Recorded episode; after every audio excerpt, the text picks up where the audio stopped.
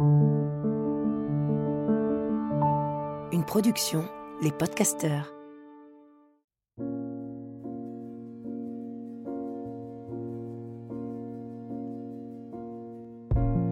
Bienvenue dans Pleine Présence, le podcast qui donne envie d'habiter pleinement l'instant présent.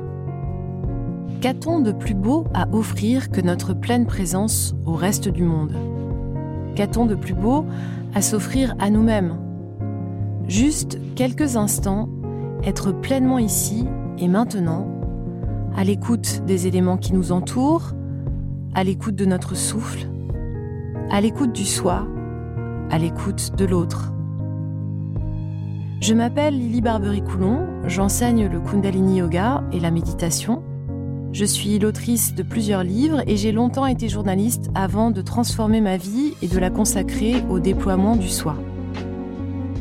Ce nouveau rendez-vous me permet de réunir tout ce qui m'anime, la méditation bien sûr, mais aussi le partage des personnes qui m'inspirent et me donnent envie de me redresser et de me mettre en mouvement au service de ma conscience. Chaque épisode commence par une courte méditation et se poursuit par un entretien avec ceux qui changent le monde à leur niveau, suivent leur intuition, traversent les jugements et honorent leur mission. Autant de sources d'inspiration pour réinventer la narration et être encore plus proche de notre essence.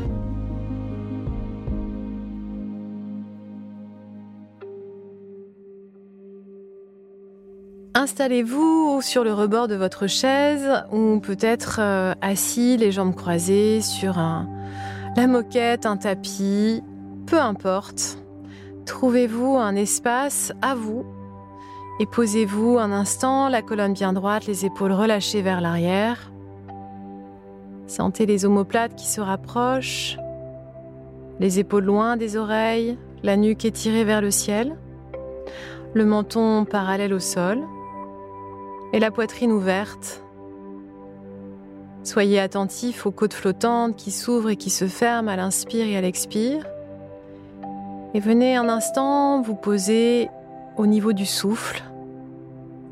Sentez l'air qui entre par vos narines, la différence de température à l'inspiration et à l'expiration. Et prenez un temps pour vous connecter avec vos racines la racine de votre colonne vertébrale, qui elle-même est connectée au sol, et progressivement allonger le souffle pour venir nourrir cette euh, colonne vertébrale d'oxygène et la libérer à l'expiration de tout ce qui obstrue son canal énergétique. Puis à mesure que vous avez votre attention qui est posée à l'intérieur du corps, vous allez visualiser toute une colonne de lumière autour de votre colonne vertébrale. Et aller chercher un tout petit peu plus en profondeur votre souffle, comme si vous pouviez aller chercher l'inspiration dans les racines de la terre, dans les profondeurs de la terre. En dessous de la chaise où vous êtes assis ou du sol où vous êtes posé, tout en continuant à écarter euh, votre colonne vertébrale, à, plutôt à, écarter euh, les omoplates, à les rapprocher, à faire en sorte d'ouvrir vos ailes, tout en laissant vos côtes flottantes se remplir, vous allez chercher le souffle encore plus en profondeur.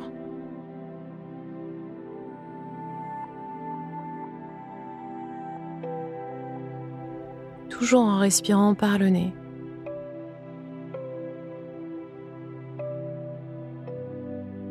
Laissez entrer ce souffle dans tous les interstices de votre colonne vertébrale. Remontez progressivement. Pour venir poser votre attention au centre de la poitrine, derrière la nuque, au centre du crâne, et puis au sommet, au niveau de votre fontanelle,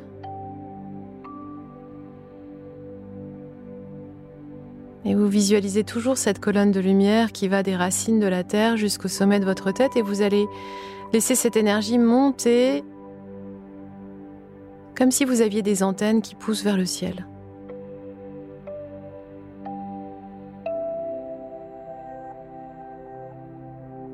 Vous inspirez profondément, vous expirez profondément.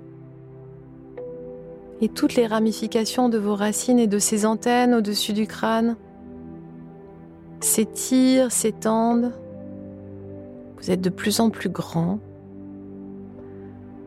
L'espace et cette colonne de lumière dans laquelle vous êtes installé est de plus en plus vaste.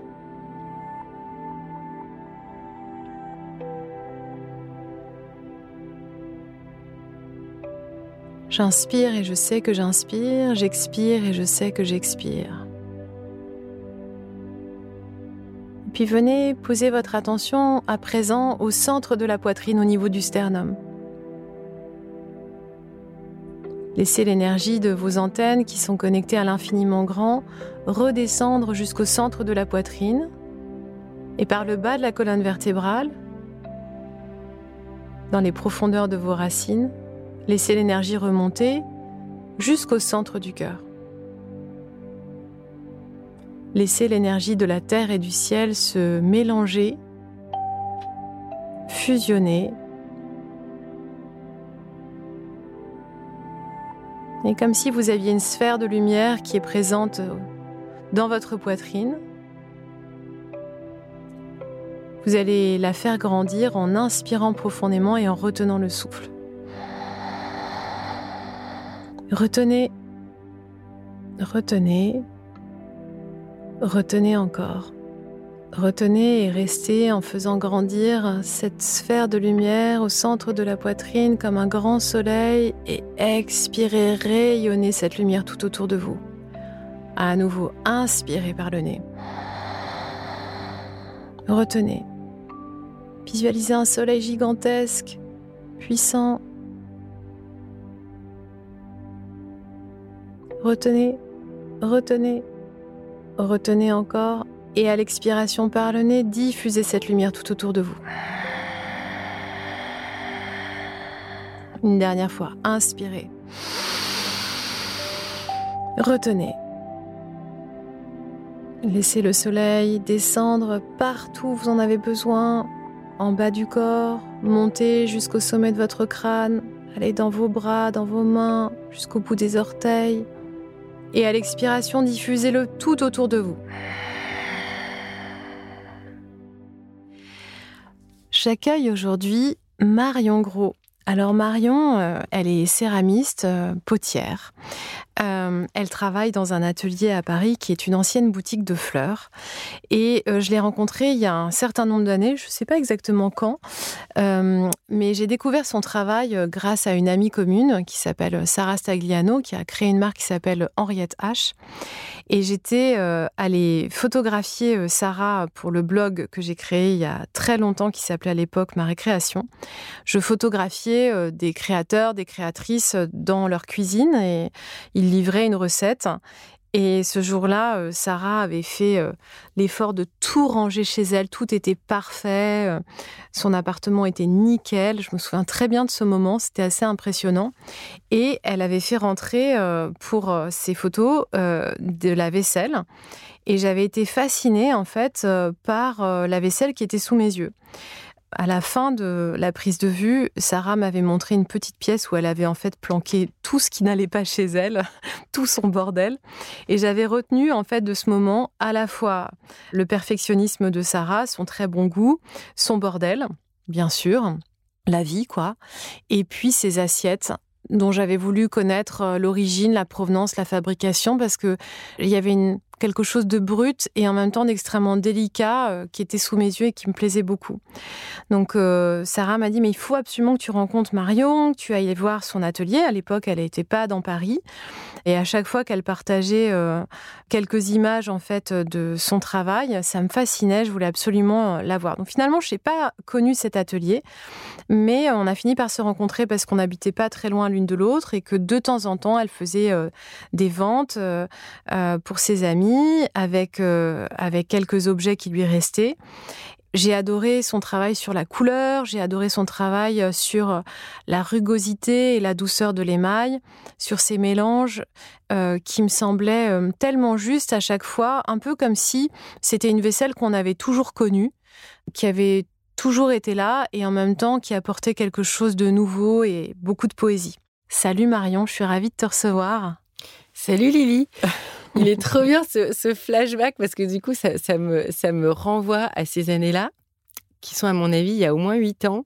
Ouais, facilement, même plus que ça, je pense. Mmh. Et donc, euh, voilà, il s'est passé tellement de choses en huit ans. Et, je te revois euh, dans, dans, mon appart condensé qui était un deux pièces.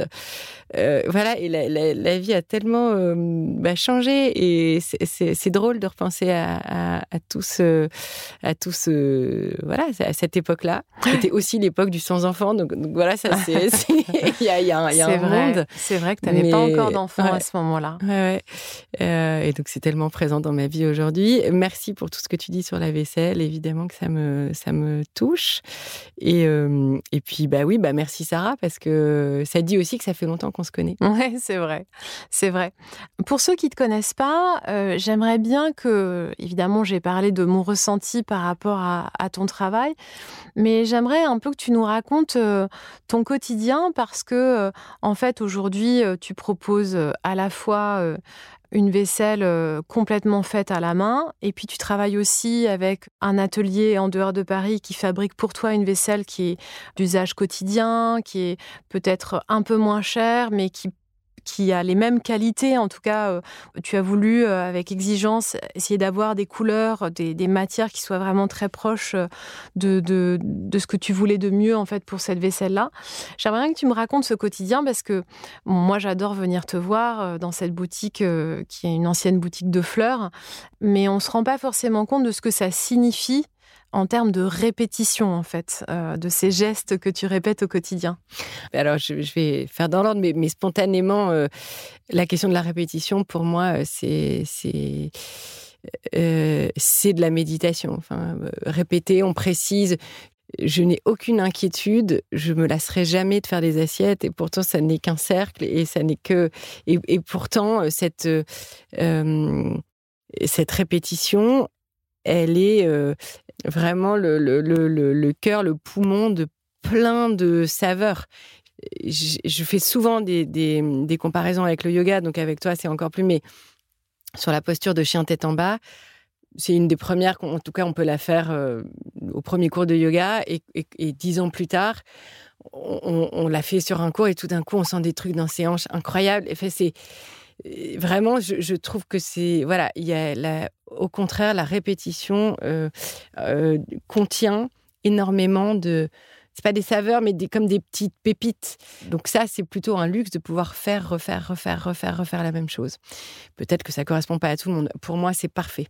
C'est peut-être même que c'est ce qui me rassure. Il y a pas, j'ai pas beaucoup de zones de d'inconnu ou, mais bon, je reprends sur le au quotidien, euh, comment ça se passe. Déjà, j'organise mon travail, je travaille surtout pour les restaurants. Donc à chaque fois, il y a un, il y a un chef, euh, il y a un endroit, il y a euh, une cuisine. Donc ça, c'est très important. Moi, je me sens plus proche de l'univers de la cuisine, de, du manger que peut-être euh, pour, jouer des extrêmes de la sculpture par exemple ou de la, ou de la céramique d'art. Euh, moi je suis vraiment à table, ça c'est, primordial et c'est, mon envie euh, d'en être. cuisine et maison. Ça, c'est des choses très importantes pour moi. La, maison, la maison qui nous protège, la maison dans laquelle on vit, la maison dans, dans laquelle tout circule, et évidemment la cuisine qui, est euh, notre réservoir de manger la question de manger, elle est chez moi euh, énorme. On peut s'arrêter sur ce lapsus ou pas Voilà. Et bim, 10 ans de psychanalyse. Euh, non, mais c'est, on, vit avec ses névroses et, manger c'en est une hein, dans, les, dans les deux sens. Je, passe ma vie à le résoudre, mais, euh, mais c'est, un gros sujet, quoi. Donc, et, d'avoir fait de mon métier de fabriquer des assiettes, il n'y a, a, pas de hasard à remplir. Comment tenter de maîtriser un sujet qui, pour moi.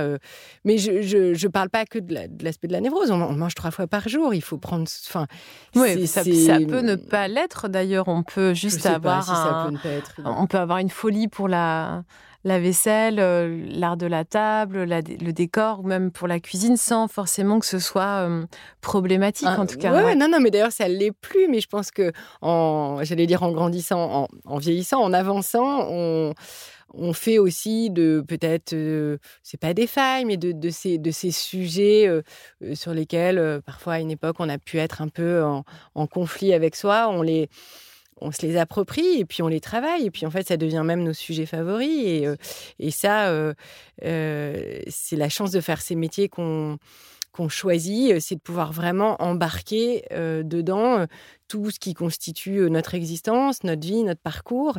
Et au lieu de mettre sous le tapis des choses qui ont pu être des difficultés dans la vie, eh ben, on les met à table et puis on s'en sert et ça devient vraiment des, même des forces.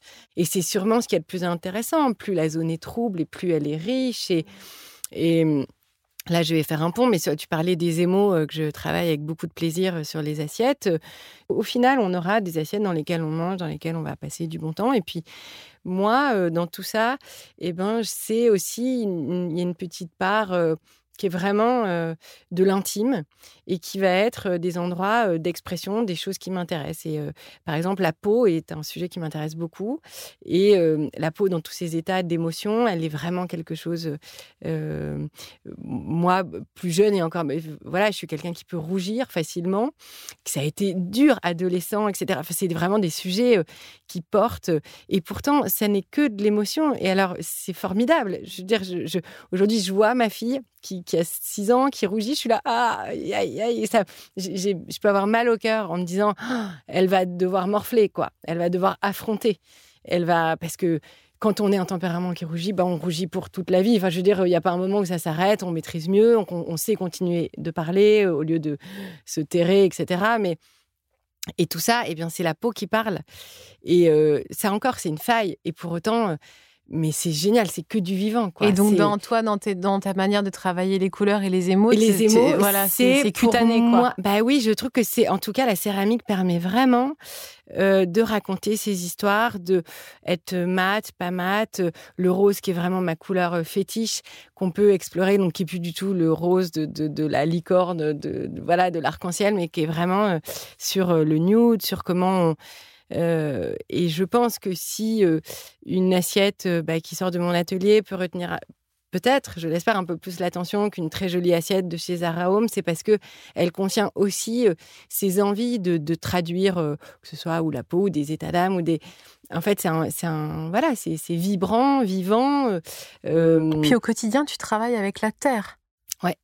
Oui, donc, oui, euh, donc ça, ça, commence parce que euh, y a, je m'en rends presque plus compte. Oui, mais c'est quand même au cœur de ton travail, c'est-à-dire que tu as les mains dans la terre euh, quand même une partie de la journée. Il y a ce que tu fais donc avec ce tour. Bon, moi, je suis pas du tout spécialiste, tu vois, de la céramique. J'en ai jamais fait à part modeler de l'argile chez moi. Et puis tu as vu Ghost? j'ai vu Ghost, évidemment. J'ai vu Ghost pas qu'une fois, j'ai envie de te dire. Mais, euh, mais du coup, euh, il y a ce travail avec ce tour.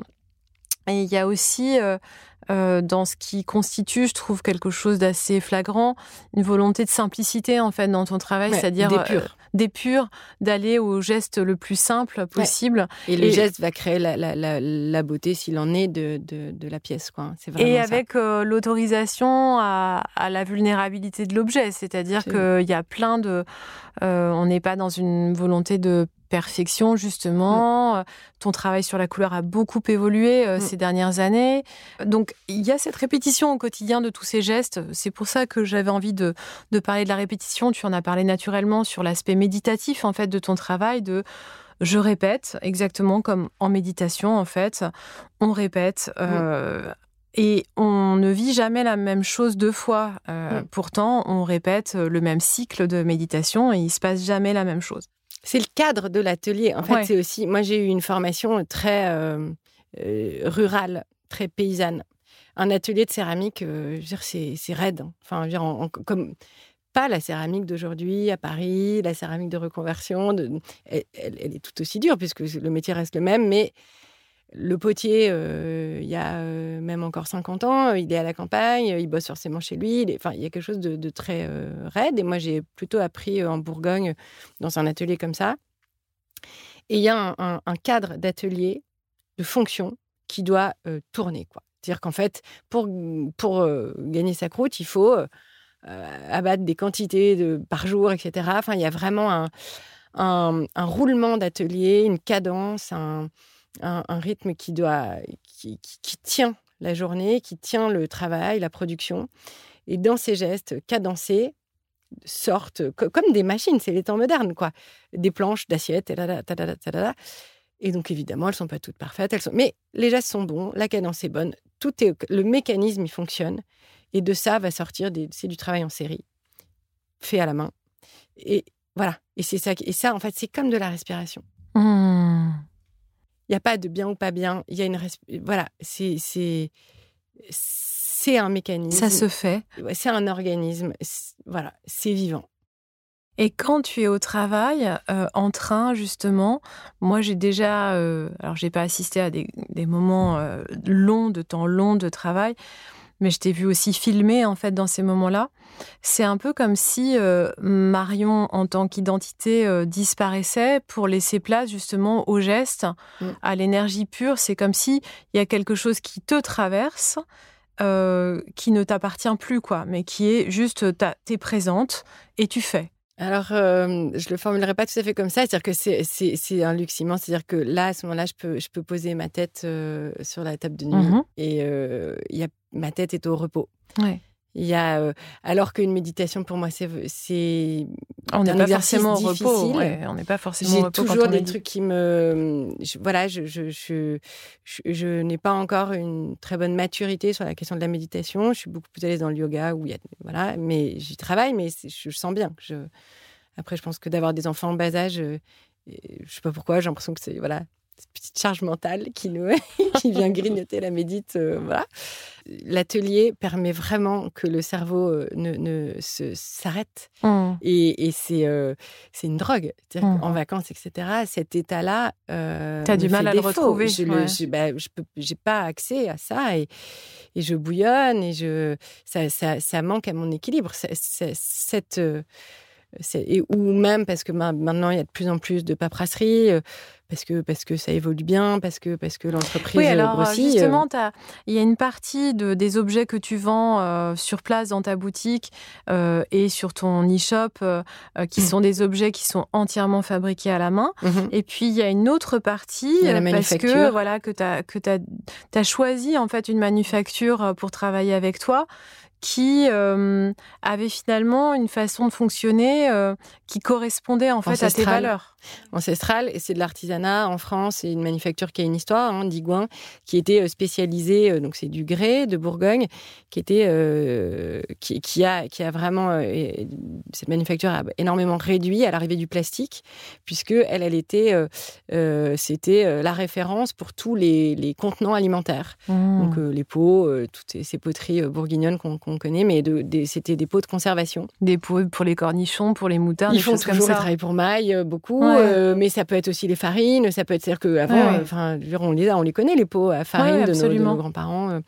Euh, donc ça, là, là, je vais aborder les choses de façon plus entrepreneuriale parce que ça reste un, je veux dire, c'est un, un, vrai titre dans mon activité. Ça me plaît assez aussi d'être chef d'entreprise et de développer euh, je pourrais rester plus petit que ce que je suis aujourd'hui. Et on essaie de voir bah, comment on peut se développer en gardant euh, euh, vraiment notre, notre, honnêteté et notre identité.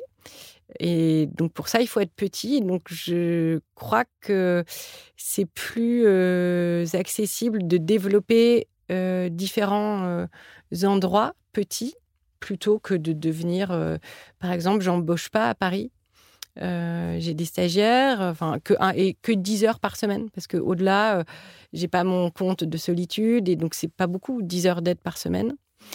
Euh, on est en train aussi de travailler avec une amie d'enfance qui va monter un atelier en Suisse et qui va là pour le coup faire des pièces d'atelier que je, je lui je, la forme pour dans un, un, troisième endroit de production. Mmh. Donc plutôt rester petit plusieurs fois.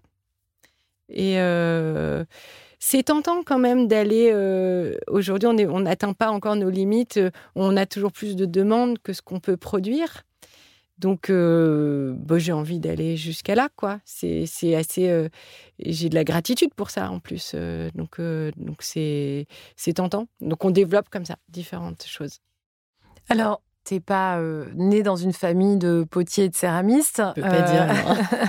tu as fait des études de mode. Ouais. Et tu as commencé euh, euh, ta vie professionnelle euh, en tant que styliste dans le domaine de la, de la déco et de la mode. Je sais que tu n'aimes pas, on, en a discuté souvent, tu n'aimes pas le mot reconversion parce que tu penses plutôt en fait à la vie comme un chemin où en fait on avance et, du coup c'est comme si on avait un, un oignon, on, on l'épluche et au fur et à mesure en fait on se rapproche du cœur de ce qu'on veut faire quoi. Donc, euh, au moment de, de, cette vie euh, dans le domaine de la presse euh, magazine féminine où tu es styliste, qu'est-ce qui te conduit à aller vers cet objet? Tu te souviens de ça? Oui, oui, puis j'y pense souvent quand même. c'est vrai que donc c'est un mot que j'aime pas, peut-être parce qu'il n'est pas très joli, ça sonne pas très bien. Euh, et je suis attachée à tout ce qui est euh, tout ce qui résonne pour moi. Il y a des mots euh, qui sont beaux pour moi. Enfin voilà, sur la reconversion, peut-être qu'il est très utilisé aujourd'hui. Mais bon, donc je l'utilise pas. En revanche, j'ai cheminé. donc j'ai d'abord fait une prépa d'art appliqué, puis une école de mode, et puis je suis arrivée au L. Ça c'est des années très importantes. J'étais cette grande batterie d'assistantes on est de la même génération. Il y a eu vraiment, je ne sais pas si c'est encore comme ça, mais il y, avait, il y a, eu euh, euh, Alice euh, Roca, mon amie que tu as reçue il n'y a pas très longtemps, était aussi être une assistante duel, c'était un, vrai starter dans, dans, la vie professionnelle. Moi, je pense que j'ai, je n'ai pas cessé de chercher la vie que je voulais mener, plus que un sujet de métier de lycéenne à. Je suis faite pour, pour, l'art de vivre. C'est, mais je crois même petite, j'avais toujours un petit baluchon avec des trucs à bricoler. J'ai toujours été très manuelle. Je, j'ai une notion du confort euh, très très forte. ça me ça me constitue et donc euh, il fallait que je construise euh, ma vie plus que je trouve un métier. Et, donc ça. Il n'y a aucune case euh, erreur parce que OL, j'étais l'assistante de, gens super en plus, que ce soit Sergio, Da Silva, Mireille Asena, qui sont restés vraiment des gens qui font partie de mon Donc c'est des journalistes en fait, hein, qui, qui, qui, sont des journalistes très connus pour leur talent dans le domaine de la décoration et, qui sont aussi, je trouve, euh, je pense aussi à Daniel Rosenstock, sont des gens euh, que ça fait, ça fait 20 ans, 25 ans, et, qui pour moi restent des gens qui m'ont euh, appris l'art de vivre, qui, qui, ont... Il y a eu ma mère qui a été aussi très, très importante. J'ai grandi vraiment dans, dans, dans l'amour du beau, dans la... la j'ai été très formée à l'exigence qui appartient à chacun. Mais, mais c'est vrai qu'on m'a toujours montré ce qu'était, ce qu'était la qualité, et, avec euh, les années de la presse, euh, j'ai, je crois, été très sensible à l'univers de Daniel Rosenstock quand, quand Merci s'est monté. Cette, et là, ça me fait penser. J'ai travaillé donc avec les gens anciennement Bipol, qui sont maintenant Salazar. J'ai écouté un podcast, euh, le podcast d'Adrien sur Entreprendre dans la mode, avec Clémentine Laroumé et Antoine Ricardou. Adrien, c'est Adrien, c'est euh, son nom de famille m'échappe de réunir, de entreprendre dans ah la oui, D'accord, ok, pardon. Le podcast Entreprendre dans la mode euh, qui a été créé par euh, Adrien les deux fondateurs en fait, enfin le, l'un des cofondateurs de la marque de mode Réunie. Voilà. Et donc il y a un épisode de Entreprendre dans la mode avec Clémentine Laroumé et Antoine Ricardou. Ce podcast a été enregistré à l'époque où Saint-Lazare n'existe pas, mais c'est Bipol, et il raconte comment ils accompagnent les marques depuis très longtemps. Donc il s'agit d'une agence en fait qui accompagne les marques euh, dans leur développement en fait. Hein. Elle n'est pas si facile à décrire d'ailleurs, ça fait partie de, de, longues minutes, mais et cette idée de la fonction de, de tout, en fait, le beau n'existe que dans la fonction il n'est pas gratuit, il est, euh, il est ou une histoire, ou euh, il faut qu'il soit chargé de quelque chose. Il faut. Tout à l'heure, on parlait de l'épure, de, comment une assiette euh, fait encore. Comment on, fait des assiettes toute sa vie sans qu'elles soient la même et en étant quand même dans cette exigence de minimalisme, de d'épure, de, de pas de chichi, de, de gestes, de. C'est vraiment de, faire le, le, ménage, de garder que ce qui nous En fait, je crois qu'il faut croire en ses émotions. Si ça fait quelque chose, c'est bien. Ça fait pas quelque chose pour tout le monde, mais il faut écouter ça. Et donc, du coup, quand tu étais styliste, qu'est-ce qui a fait que tu t'es allé vers euh, ce besoin de créer euh, des objets de l'art de la table? Bah, j'ai dû penser que c'était rigolo. J'ai pensé que avoir un, tablier toute la journée, fabriquer des objets, ça c'était vraiment et des objets d'usage. Euh, au, tout début, ma carte de visite c'était fabrication d'objets d'usage. Et c'est c'était satisfaisant pour moi. Il y a quelque chose qui vraiment répond à une satisfaction quand je fais ça. Et j'ai décidé que j'aurais un métier qui donnerait cette satisfaction-là. Et t'es partie de former où alors du coup? T'es partie de former en Bourgogne, c'est ça que tu disais? J'ai d'abord, euh, à l'époque, il n'y avait pas de centre de formation à Paris, alors qu'aujourd'hui ça déborde. Hum. Euh... tout le monde veut devenir céramiste, c'est comme les profs de yoga. Qu'est-ce qu'on va faire dans le monde d'après? Lily, nous, nous réunissons à nous deux. Euh, il manque plus qu'une naturopathe et on est bonne? c'est l'Eldorado. Oui, mais bah, tout le monde ne sera pas céramiste et tout le monde ne sera pas prof de yoga. On n'avait pas tous appelé à faire la même chose. Pourquoi pas? Je sais pas. Et puis on sera peut-être autre chose demain d'ailleurs. Je sais pas. Je, non, moi je vais pas changer. Je vais pas. Je crois pas. Je serais cette, très cette émission est enregistrée. Ça m'empêchera pas de faire plein de choses, mais vraiment, je suis tellement à la bonne place. Ça se cherche euh, l'endroit où, avec mon amie euh, Marie, on avait, on était assistante elle ensemble. Marie Lichtenberg qui fait des bijoux aujourd'hui, qui a elle aussi, euh, voilà, cherché et trouvé sa voie. On disait que l'objectif dans la vie c'était de toucher tous les bords.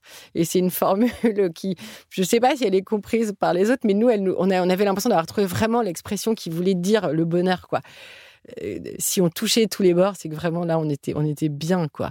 Et euh, donc ça, c'est vraiment l'époque où je cherche, où je suis OL, où je, je cherche à toucher tous les bords. Et donc, comme il n'y avait pas de centre à Paris, as je me forme chez un vieux monsieur à Arcueil euh, qui s'appelle Augusto Tozzola, qui est, incroyable, qui enseigne encore. Donc, moi, il avait 84 ans, ça fait 12 ans.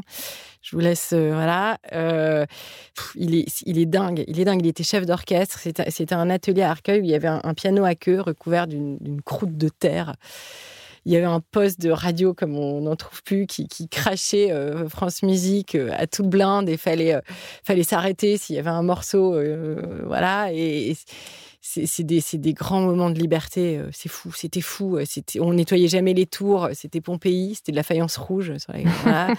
Vraiment, c'était très fort. C'est des années euh, très intenses pour moi parce qu'à ce moment-là, ma mère est malade et, euh, elle mourra peu de temps après. il y a trois ans d'accompagnement de maladie. Donc, c'est aussi euh, c'est la vie et puis c'est des, des chances d'années un peu intermédiaires. C'est-à-dire qu'à ce moment-là, je m'autorise à plus travailler et à me former. Tu es déjà avec ton mari à ce moment-là? Non, non il, croise ma mère, on va dire. Donc il y a vraiment. Euh, en tant que médecin, tu veux dire? Non, pas du tout. Ah non, pas du tout. Non, non, non, non. Il croise dans, dans la frise chronologique de, de mon existence. Euh, euh, voilà, ma mère part en 2012 et, et, et, je rencontre Constantin en 2012 et je, il y a vraiment une vie avant, une vie après. C'est incroyable. Et la céramique fait partie de cette vie d'après. Je, me forme encore sur la, sur la tranche avec ma mère, mais, mais l'envol, il est. Euh, il y en aura peut-être d'autres, mais pour moi, ma vie, elle est vraiment divisée en deux parties, quoi. Ça, c'est mmh. certain. Il y en a. Si celle d'aujourd'hui, elle est quand même, elle est tellement heureuse, elle est tellement euh, pleine, quoi. Et, euh, et toute la vie d'avant, j'ai cherché. On n'a pas parlé de reconversion, mais je voudrais qu'on parle de conversion pour le coup. Parce que moi, lorsque je t'ai rencontré, euh, donc euh, je suis venue dans ton petit appartement où tu avais quelques pièces à vendre. Il me semble que j'avais un shooting que je voulais t'emprunter des pièces pour les photographier. D'ailleurs, euh, il y a plein de pièces que j'ai empruntées pour mon livre sur le petit déjeuner, puis My Breakfast ça faisait déjà pas mal d'années là du coup que tu étais lancé. À, ce moment-là, euh, je repère euh, un chandelier à sept branches chez toi, qui est un objet euh, voilà, que je connaissais dans le culte de, la religion juive, enfin dans les, dans les gestes de la religion juive, ce, chandelier à cette branche euh, que je repère. Et donc, je te demande si tu es pratiquante, enfin, j'imagine que tu es juive du coup. Et puis, tu m'expliques assez rapidement que tu t'es convertie au judaïsme. Donc, du coup, je te pose la question en disant, oui, parce que ton mari est juif. Ah, pas du tout. En fait, tous les deux, on a choisi de se convertir. Et alors, euh, j'ai l'information a mis un petit moment à, percuter mon cerveau parce que euh, moi qui suis issue de, deux cultures religieuses, mais qui n'en ai connu finalement aucune parce qu'on m'a élevée dans l'athéisme et vraiment plutôt dans le rejet des religions, que deux personnes, on est, es un peu plus jeune que moi, mais finalement que deux personnes, grosso modo de ma génération, aient pu avoir envie d'une religion euh, qui est aujourd'hui souvent, comme la religion musulmane, pointée du doigt, haïe par un certain nombre de Français, et sans qu'il y ait une raison qui soit liée à un mariage ou euh, une demande de la part d'une famille, mais que ce soit vraiment une volonté je me suis dit, mais qui sont ces deux personnes Donc raconte-moi un peu comment cet éveil à cette spiritualité particulière s'est fait et qui a soudé en fait votre mm. amour. Hein, euh. Complètement, complètement. Euh, je crois qu'on n'aura pas assez de toute notre vie pour nous-mêmes tenter de répondre à cette question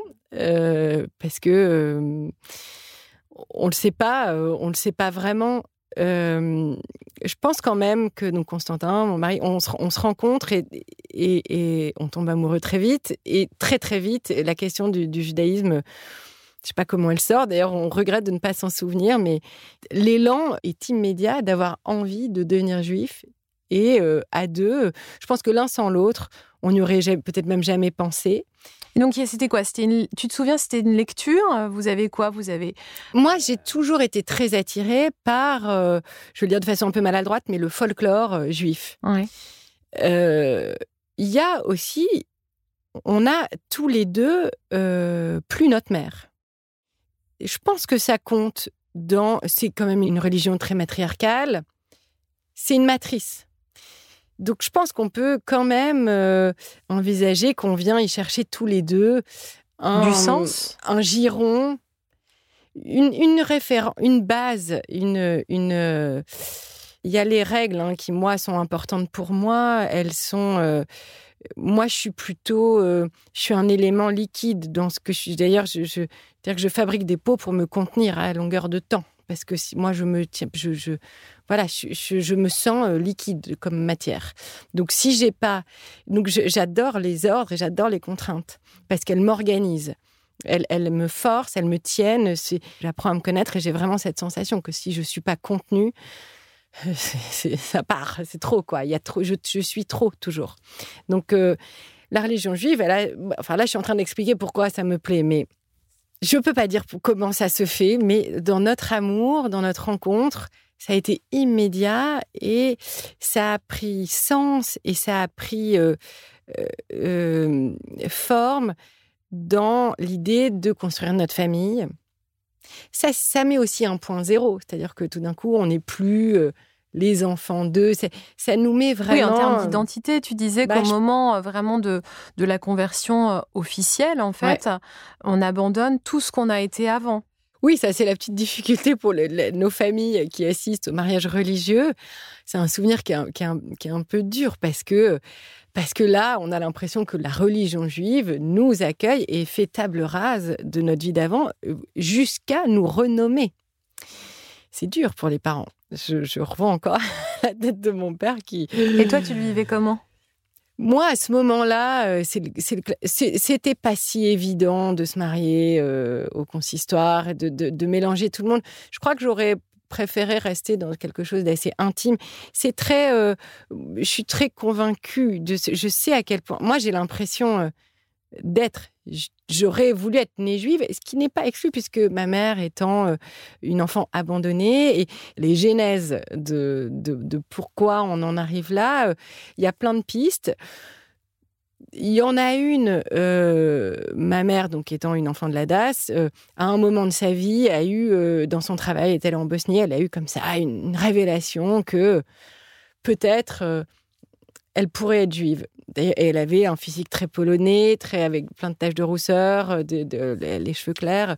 Et je me souviens qu'elle formule les choses en disant de toute façon, mes origines, je ne les connaîtrai jamais, donc je les choisis. Et c'est très fort parce que parce que c'est ça lui allait comme ça. On saura jamais. Mais c'est un fil conducteur. Elle, elle s'est absolument pas intéressée à la religion, mais elle s'est, à partir de ce moment-là, euh, consacrée euh, mais, mais, mais, entièrement à la question juive, qui est la question de la Shoah, du nazisme, d'Hitler. De... Ça a été une obsession. Mais, une mais ça a rempli ah toutes ses lectures. Toutes Il y a vraiment euh, quelque chose comme ça qui a beaucoup compté. Et moi, à ce moment-là, je, suis plus cadeau, mais ça c'est encore une fantaisie. Enfin, je, voilà, je, je, je ne me je ne m'engouffre pas du tout là-dedans. Mais euh, les chants juifs, les chants ashkénazes, ça m'a toujours, mais ça, me, ça me retourne. Mais je me dis, euh, tout le monde, forcément. Je veux dire, mm. qui, qui, ne. c'est sûr que c'est des chants qui sont, euh, qui sont hyper puissants.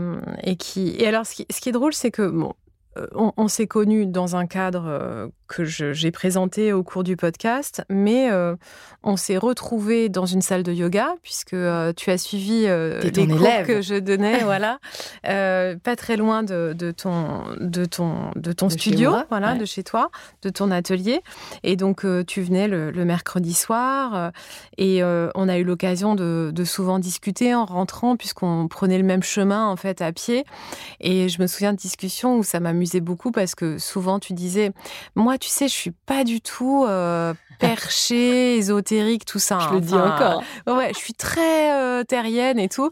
Et je me disais, mais cette fille a les mains dans l'argile toute la journée, fait l'un des métiers euh, qui demande en fait un alignement incroyable, médite toute la journée sans même le décider en fait, parce que c'est une activité qui est hyper méditative s'est converti euh, à une religion, à un cadre euh, avec une, une rigueur de, culte et euh, de répétition en fait qui est présente, ça coche toutes les cases. Sauf qu'à aucun moment on n'a parlé de Dieu. Non, on n'a pas parlé de Dieu, mais moi je me dis, je, pensais que ça faisait partie du paquet. Je me disais, mais donc du coup, forcément, il y a une dimension de croyance. Et, et du coup, je me disais, si elle s'ouvre à croire à plus grand qu'elle, à quelque chose, à une, à une force plus grande qu'elle, parce que moi, je parle pas de Dieu, euh, c'est mhm. pas, c'est pas dans mon vocabulaire.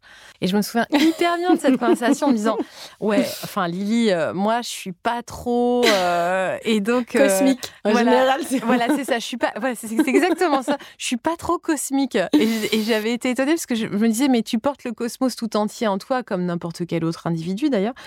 Et justement, il y avait une vraie spiritualité qui était évidente, et mais comme s'il y avait une petite partie. Euh, oui, mais pas trop. Donc, euh, comment tu te l'expliques ça? Je, crois que ce qui fait euh, vraiment partie de moi, c'est l'ambivalence. Donc, parce que je, te répondrai, je crois, à peu près la même chose aujourd'hui. En fait, moi, c'est exact. C'est bien que tu fasses cette suite parce que c'est comme la religion. Moi, ce qui m'intéresse, c'est le cadre, c'est l'exercice, et tout ça organise une structure qui fait que tout respire à l'intérieur.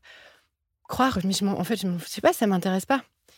Enfin, je crois en rien de magique. Je crois en l'humain tellement. C'est pour moi, c'est nous qui sommes magiques et, mais tout, tout s'explique. Mais je décolle pas beaucoup. Mmh.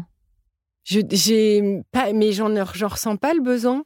Mmh Moi, je suis d'accord avec toi sur le plan de, euh, du fait que la magie, elle est là euh, dans la nature, euh, dans, dans tout ce qui est vivant en permanence. Mais du coup, qu'est-ce qui fait que la Terre tourne sur elle-même Qu'est-ce qui fait qu'il y a cette orchestration parfaite des saisons Qu'est-ce qui fait que la nervure d'une feuille que tu retrouves à un endroit, tu vas le retrouver mmh. dans notre peau, mmh. etc. Moi, c'est ça qui me fascine. Et dans ce mystère-là, dans lequel j'ai pas de réponse, il y a hum, un point d'interrogation qui m'amène vers l'infiniment grand. Tu vois Mais c'est pas, euh, pour moi, c'est pas, ça se base pas sur euh, euh, un, folklore ésotérique avec, tu vois, non, je le cartomancie et tout ça. Bien sûr. D'ailleurs, c'est pour ça, je pense qu'on s'entend bien. Oui, oui. Je pense que chacun, en fait, organise euh, peut-être ses angoisses euh, ou ses, questions, ses creux, quoi. Les, on, a des creux, des pleins, et puis qu'est-ce qu'on met dedans? Et pour revenir sur, sur la religion juive, par exemple, tu vois, Constantin, mon mari, lui, il ça, vraiment, ça a été euh, son moteur, c'est vraiment l'étude des textes, l'étude de la Torah, d'avoir vraiment cette, cette rigueur de l'étude, une discipline à part entière dans la religion juive, et qui est toujours pas une histoire de, croire, de croyance de, Dieu. Hmm. Et, et, je pense que que ce soit la religion ou la spiritualité ou, ou, ou un atelier de céramique, en fait, c'est comment on on échafaude son existence et puis à l'intérieur on met des choses. On en fait, on se dessine quoi, on se bricole. Et hmm. puis et puis chacun fait à sa sauce et puis et puis on, fait des trucs ensemble sur des sur des endroits et puis d'autres euh, à d'autres endroits. Enfin, tu vois, c'est voilà, c'est formidable, non Et euh, euh, tu, tu, fais toujours du yoga? Je crois que tu fais de, tu as essayé plein de disciplines, mais ça fait longtemps que tu fais du yoga. Et euh, tu me parlais de, du, du centre Shivananda que tu aimes beaucoup, qui, est, aussi très très mystique. Oui, oui, et oui, c'est pour ça que il y a toujours une ambivalence, un paradoxe. Est-ce que, euh, en plus de cette pratique, euh, où le yoga c'est vraiment de la répétition hein, euh, et de la méditation en mouvement, mais en dehors du mouvement corporel, est-ce que tu justement tu expérimentes la méditation sous d'autres formes ou pas du tout? Moi, j'ai l'impression que le l'exercice du yoga est déjà une méditation. C'est-à-dire que j'en ai fait un, impératif dans mon, dans mon existence. Le yoga, je peux plus, euh, je peux plus faire sans. Mhm. Euh, c'est rentrer dans l'équilibre. trois enfants qui sont petits encore. Hein. Ouais, ouais. C'est rentrer dans, dans, mon hygiène pour aller bien. Euh, et j'explore plein de yoga et je trouve qu'en fait, la vie, la, la richesse du yoga, c'est d'être multiple c'est une pratique quotidienne qui doit être respectueuse, qui n'est pas challengée en fait. C'est l'anti-yoga d'aller plus loin qu'eux. Mmh.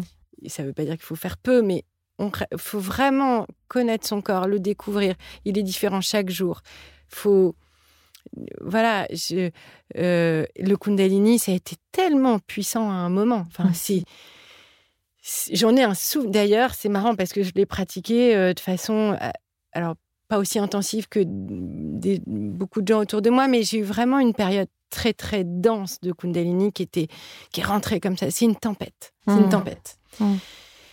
Je, je, c'est un c'est un ouragan du corps, de la pensée, de et puis ça s'est refermé. Mmh. Et, et, je, je, suis sur un autre yoga et c'est tellement intéressant quoi de pouvoir explorer. Moi aussi j'ai des phases. Euh, en ce moment, je fais beaucoup de vinyasa je continue à utiliser toutes les méditations du Kundalini parce que je les adore. Et puis quand j'enseigne, hein, évidemment. Mais c'est vrai que j'adore euh, aussi euh, nourrir mon corps euh, de choses différentes, un peu comme voilà, on, ressent des besoins mm. alimentaires différents. Euh, c'est ça. On a bien mangé de la salade de riz euh, quand on était adolescent. Euh. tu te souviens de ces fêtes avec de la salade de riz et de la salade de pâtes? Il y a du cornichon ou pas dans la tienne? Je sais pas. non, mais bon. Et puis aujourd'hui, ça nous viendrait pas, ça nous viendrait plus trop à l'esprit de fabriquer ça. Et donc c'est pareil. En fait, il y a des phases d'exploration, mais c'est toujours c'est toujours l'union du corps, quoi. C'est toujours moi ça qui m'intéresse. Et quelle réjouissance de dire qu'on a comme ça cette boîte à outils euh, d'exploration selon ce qui va nous faire un peu envie, il manque quelque chose, où est-ce que je peux le trouver? Je me mets aussi au flow. Moi, je m'étais écrite que ah non, moi le yoga en flow, pas du tout, pas du tout. Euh, Ayangar, euh, alors le Kunda c'était à côté, donc voilà, mais et là je me mets tout doucement au flow et je, suis toute débutante, je me sens, je reviens à l'état vraiment, enfin, et tout un monde à explorer quoi. C'est mmh. fou. Ouais, puis c'est sans fin. C'est une chance. Hein. C'est sans fin parce qu'on peut répéter de toute façon euh, les mêmes mouvements et comme tu le disais pour le chien tête en bas, redécouvrir encore et encore dans cette répétition. Merci Marion en fait d'avoir partagé ce moment avec moi. J'étais très heureuse de parler. Euh, de, de, de, ça et de commencer par une répétition pour terminer par cette répétition. ça me plaît on beaucoup. Est bien, hein, Merci. Merci Lily.